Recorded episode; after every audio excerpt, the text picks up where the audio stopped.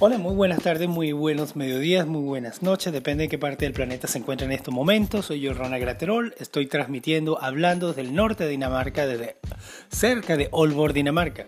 Son exactamente las 4 y 51 de la tarde, aquí es súper oscuro. Quisiera comenzar este podcast eh, retomando algo que hice esta mañana. Resulta, pasa, acontece que esta mañana pensé que había, hecho el podcast, lo había terminado, lo había hecho, había hecho absolutamente todo lo que yo tenía en mente. perdón porque me estoy tomando un café. Eh, y nada, o sea, pensé que lo tenía listo, todo perfecto, puse la música, pap. Y resulta, acontece que no había mandado absolutamente nada. Lo cual es, es maravilloso. ¿Por qué? Porque me recuerda y me encanta saber de que nadie es perfecto, de que todos cometemos errores. Y es bueno cuando pasan estos errores porque te pone humilde y dice, caño, pero qué pendejo, hice el podcast y no lo mandé. Es decir, no lo publiqué y ni siquiera lo salvé. En fin, pero fue algo bueno, fue algo bueno, fue una buena idea y me di cuenta hasta ahorita. Así que, ¡ja! oh, como se dice en inglés, oh my god, I made a mistake. Oh, Dios mío, y cometí un error. Gran vaina. De esto y muchas otras cosas más quiero que trate el podcast de hoy es de podcast, imagínate podcast, el podcast de hoy. ¿Por qué? Porque simplemente muchas veces tratamos de ser tan perfecto o pensamos demasiado las cosas y decimos quiero que sea perfecto, quiero que salga así, quiero que salga así, que total que no hacemos absolutamente nada. Entonces nunca trates de ser perfecto porque no necesariamente vas a triunfar en el sentido de lograr ser 100% perfecto. No. Simplemente yo pienso creo que lo leí una vez o lo, escuché alguna vez, que decían que la iniciativa es una perra. Eso suena súper horrible. Pero lo que vayas a hacer, eso es mentira. Come padre tengo ganas de comerme el mundo. Generalmente, yo particularmente, y no es que soy ningún pesimista ni una persona oscura, pero te, estás cansado o te distraes con algo más o qué sé yo. Y más en los actuales momentos que el, que el déficit de atención a nivel de, de población es solamente 6 segundos, lo mismo que un pez en el agua. Un pez en el agua dura son 6 segundos de máxima tensión, pues tienes que estar alerta, porque tiene depredadores por todos lados, se lo va a comer otro, va a hacer otra cuestión. En fin, en los actuales momentos el ser humano no es que es como un pez o, es, o, es, o está pendiente que va a haber un depredador, sí, no en muchas circunstancias, pero pasa que muchas veces nosotros no controlamos lo que, lo que, o sea, controlamos hasta cierto punto nuestro día a día, pero vienen las distracciones que son varias. Viene un video gracioso, viene un, eh, qué sé yo, una cosa que el clima o algo que hay que hacer o algo que de repente vimos, algo que de repente una noticia, que de repente un hecho noticioso que nos, que nos eh, transformó la atención hacia otra parte diciendo, wow, cuando pasa una cosa muy mala, una cosa muy buena, qué sé yo, una catástrofe natural, algo muy malo, obviamente en aquel momento dejas tú de sentirte más, oh no, no tengo por decir algo los zapatos que, me combinaban y que quería. Y, o sea, eso pasó en segundo plano cuando viene algo que es realmente importante, cuando algo pasa en tu entorno, algo que realmente captura tu, tu atención. En fin, total, total, que lo importante es que sí, hice un, cometí un error fantástico, me siento muy bien por eso, porque simplemente no hay errores. También lo leí, eso creo que lo leí, lo, lo vi una vez en un tatuaje. No hay errores, sino lecciones. Es decir, nunca, nunca, nunca un error y esto ha pasado muchas veces a lo largo de la historia y con muchas personas famosas. Y digo famosas en el sentido de que son, ganan cierta, admiración por las cosas que ellos han logrado. Por ejemplo, por ejemplo, qué sé yo, ahorita voy a pensar en comida porque ahorita voy a comenzar a hacer la cena. Tenemos el, el, el coronel de la receta de KFC, ese tipo intentaba, o sea, intentaba vender su receta del pollo frito, iba con la fórmula, iba a cada restaurante de los Estados Unidos y les decía, bueno, yo te hago el pollo y si te queda bien, pues me compras la receta. Y si no, pues no me la compras. Hizo eso alrededor de 300 veces. El tipo logró tener aceptación y logró ser, ser aceptado y ser, ser, ser, querida su receta, creo que después que tenía los 70 años, si mal no recuerdo. Otra era Tomás Alba Edison, por ejemplo, el carajo hizo como 10, no sé, N cantidad, muchísima cantidad de intentos por inventar la bombilla eléctrica, hasta que la logró una vez y le dijeron, que ¿qué aprendiste? Y el carajo dice, simplemente aprendí 10.000 maneras de, no hacer, de cómo no hacer las cosas. ¿Quién más puedo contar? Eh, no sé, vámonos por la literatura. J.K. Rowling, la escritora de Harry Potter. Por ejemplo, habían casas editoriales que decían que era una estupidez. Ella fue como a 10, 12, 20, qué sé yo, y le decían que era una locura, que, que eso no iba para ningún lado, etcétera, etcétera. Hasta que por fin se le dio una pequeña casa editorial pequeña. Imagínense cómo se deben de estar lamentando el día, al día de hoy. Otra cuestión, por ejemplo, me recuerdo que Walt Disney, si no vamos a hablar solamente de, de, creaciones, Walt Disney fue despedido de un, de un, trabajo que tenía por falta de creatividad, imagínense ustedes. Mm. Oh, disculpen, no, me, no me disculpo, pero, pero tengo que tomar un café porque esto está oscuro, está frío y tuve una semana interesante, tuve una semana agitada. Pero bueno, una de las cuestiones que quiero, que quiero hacer ver como, como que a veces los errores son las mejores cosas que pueden pasar. Ahorita que estamos hablando de la creatividad y quizás ese es mi, mi foco de atención. Gente que es capaz de hacer ciertas cosas, hacer que ciertas cosas sucedan.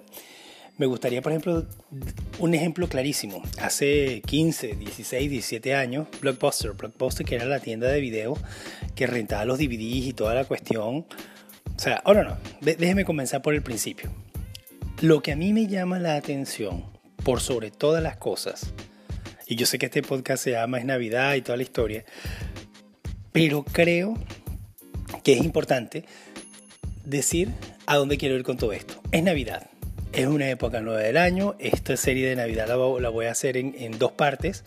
La primera, como dije, fue un error porque pensé que lo había hecho y no lo había hecho. Pero esta va a ser parte número uno, parte A, parte número uno. En la cual quiero decir de que para mí la Navidad en mi opinión muy personal, y ya que había explicado anteriormente en el, capítulo anterior, el episodio anterior, que es oscuro y que te da tiempo de ser, más tiempo de ser creativo, en los actuales momentos me encuentro con todas las luces totalmente apagadas, solamente con la luz del árbol de Navidad, concentrándome en los colores y dejando que mi mente vuele y que mi boca hable y comunique algo que quizás pueda interesar a alguna persona en algún momento. Lo que quiero decir es que todo lo que sea creatividad, sea, oh, creé algo, hice una pintura, eh, creé una canción, creé, creé un, libro, lo que sea. Goza de mi respeto y mi admiración si a alguien le importa mi, mi opinión. Pero también cuando la, la, creación es destructiva, y esto va a sonar medio, medio raro y medio torcido, también genera mi atención. Voy a, contar una pequeña historia. En los Estados Unidos de Norteamérica hubo una cuestión que se, se llamó la creación disruptiva. Y ya que estamos hablando de música y del mundo de las artes, voy a, voy a enfocarme ahorita en lo que es la música como tal. Al principio, anteriormente los músicos en cada bar de los Estados Unidos tocaban, ya sea bass, eh, jazz, eh, rock, folk, lo que fuera que estuvieran tocando, y eran contratados por el dueño de, de, los bares. El dueño de los bares les pagaba un dinero, estas personas, este grupo de músicos tocaba, le pagaban, todo era perfecto. Llegó algo que se llama, o se llama en Venezuela, la rocola, o le dicen en otros países también la caja de música, en inglés se dice jukebox, que le pones una moneda y pone un disco y comenzaba a sonar la canción que tú querías. Esto fue una, como se dice en, inglés, a creative destruction, una destrucción creativa, porque todos los músicos, fue alrededor de 5.000, 5.500, protestaron en todos los Estados Unidos diciendo que eso iba a acabar con la industria de la música y que iba, y que iba a eliminar absolutamente todo lo que había sido las fundaciones y, el, y, los cimientos de la música hasta ese entonces. Total, que la rocola, jukebox o caja de música se quedó porque, claro, el dueño de un bar, en vez de tener un montón de músicos, prefería tener la rocola, que no, que no, tomaban, que no tomaban nada, que no, que no se quejaban, que no se enfermaban, y siempre le estaba generando dinero. Cada, que, cada vez que alguien quería escuchar una música, pues ponía una, una, una moneda y, y sonaba, ¡pum! Aparte de eso, posteriormente vino lo que fue el disco de CD o no, que también, que también hubo una disrupción creativa. Ojo, todo esto fue con un disco de vinil que se hizo la jukebox y posteriormente vino un, un, un CD, el cual fue una cuestión súper super revolucionaria, una, otra eh, disrupción creativa, otra destrucción creativa, perdón lo cual fue un, un, hecho disruptivo porque cambió la manera de hacer las cosas hasta ese momento. Pasa los 90 y viene Napster, lo que era el download y el streaming, cuando tú vas a la computadora y en vez de comprar el disco físicamente lo ibas a la computadora, lo cual nos está llevando inclusive a los, al hecho del que estamos ahorita con este podcast, porque de hecho este podcast está en Spotify y está en otras plataformas, pero en su momento también hubo una resistencia grandísima, tanto así que hubo demandas por propiedad intelectual, me recuerdo claramente que estuvo Metallica, por ejemplo, eh, demandando a los dueños de Napster y hoy por hoy es la manera en la cual la industria de la música por cierto, me encanta Metallica, soy un fan súper de Metallica, me encanta, los amo. Pero la industria de la música derivó en lo que habían resistido hasta aquel entonces. Hoy por hoy, o mejor dicho, a partir del 21 de septiembre del año 2018, Spotify te permite que monetices cualquier cosa que tú subas a su plataforma, lo cual viene a ser otra destrucción creativa porque también te está, te está eliminando de una manera muy, otra vez, con cierto grado de resistencia, el hombre del medio, la gran corporación, el sello disquero o cualquier persona que quiera ser oído y que quiera ser comunicado, tiene la posibilidad de hacerlo, eliminando el sello disquero, eh, eliminando el hombre del medio, eliminando el hombre del maletín, el hombre del cuello blanco, la persona que te puede representar y te va a quitar un porcentaje. Todo depende de la creatividad de ti y de la manera como juegue esa cosa. De hecho, pues de todos los que estamos en un podcast o los que estamos o los que estamos en YouTube o los que estamos en distintas plataformas y queremos de repente publicar, comunicar, porque en mi humilde opinión, esa es mi opinión, quiero comunicar, quiero publicar algo. No valemos de eso. Tanto así que se dan cuenta que la música volvió a, ser disruptiva. Tienen ejemplos como el de Billie Eilish. Ella simplemente ha hecho su música con su hermano Phineas, que ahorita lo escuché, por cierto, está cantando también, comenzó a cantar también, no solamente la hermana Eilish, comenzó a cantar también por su cuenta. Me gusta también, es bueno. Y cambiaron el concepto de la música pop a partir de eso.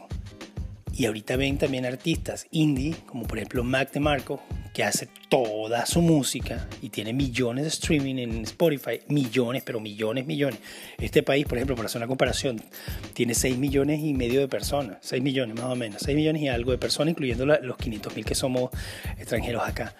Este tipo, Mac DeMarco, tiene 82 millones de streaming, es decir, que 10 veces, 10, 11 veces la, la población de este, de, este, de este país y el tipo hace la música, es canadiense, un cantante canadiense indie, la hace en su garaje, como Billy Eilish y el hermano hacen su, su, su, música en su casa. Es decir, han eliminado el hombre del medio con el sofisticado de parafernalia y, estudio musical que necesitan millones y millones en inversiones, sino que simplemente la creatividad se impone. Y muchas veces esta creatividad es producto de un error entonces, cuando cometan un error como el, gran error que cometí yo, que fue una metida de pata, que pensé que había hecho el podcast y no lo hice, puede ser la puerta para algo muy, pero muy bueno. Como es Navidad, este yo pienso que es el mejor regalo que podemos tener. Nuestra creatividad, dar gracias por lo que tenemos. Tenemos una, si, somos tan afortunados de tener nuestra familia, tenerlos completos, amarlos, valorarlos con todas sus muchísimas virtudes y con algunos de sus defectos. Eh, saber que estamos sanos, saber que nos podemos contar entre nosotros, que, que, que, que, bueno, que las cosas no son perfectas y cuando hablo de esto, hablo siempre hablo por, por mi propia perspectiva, por ejemplo, de mi país, en Venezuela, con las cosas malas que están sucediendo, pero mientras que uno esté aquí en este juego, mientras que uno esté respirando, mientras que uno esté aquí presente, se puede hacer algo. La maldad inclusive se vence con creatividad. Y cuando digo eso, bueno, a buen entendedor, entendedor pocas palabras bastan. lo digo en Venezuela, por ejemplo, tenemos problemas que son como la criminalidad, eh, corrupción, etcétera, etcétera. Eh, mal manejo de los recursos del Estado, etcétera, etcétera. No me voy a meter bajo ningún concepto en cuestiones de política, a pesar de que muy, muy, muy discretamente trato de, ir en esa dirección, pero trato de ir hacia afuera porque trato de comunicar algo que trascienda más que una institución o una ideología. Trato de, de comunicar de que en cierta medida, hasta cierto punto, con todas las limitaciones que podemos tener, somos los artífices de nuestra vida y somos los arquitectos de nuestra vejez hasta cierto punto, porque lo que hagamos hoy puede influirnos el día de mañana. Con esta parte, espero y espero, este es el segundo intento que hago, espero y espero que esta vez sí voy a mandar el podcast, sí se va a publicar y les deseo muchísimas gracias, les deseo feliz Navidad primero que nada, muchas gracias por oírme, muchas gracias para aquellos que me oyen, para aquellos que toman el tiempo de oírme, les deseo simplemente, simplemente lo mejor y que tengan una súper creativa Navidad, que se reinventen a sí mismos y que vean nada, la, la manera que puedan hacer la mejor versión de ustedes mismos. Que tengan muy feliz eh, mañana, mediodía y noche en cualquier parte del planeta que se encuentren. Y lo mejor del mundo para ustedes, como siempre. Les habla Ron Graterol y que tengan una muy feliz Navidad. Chao.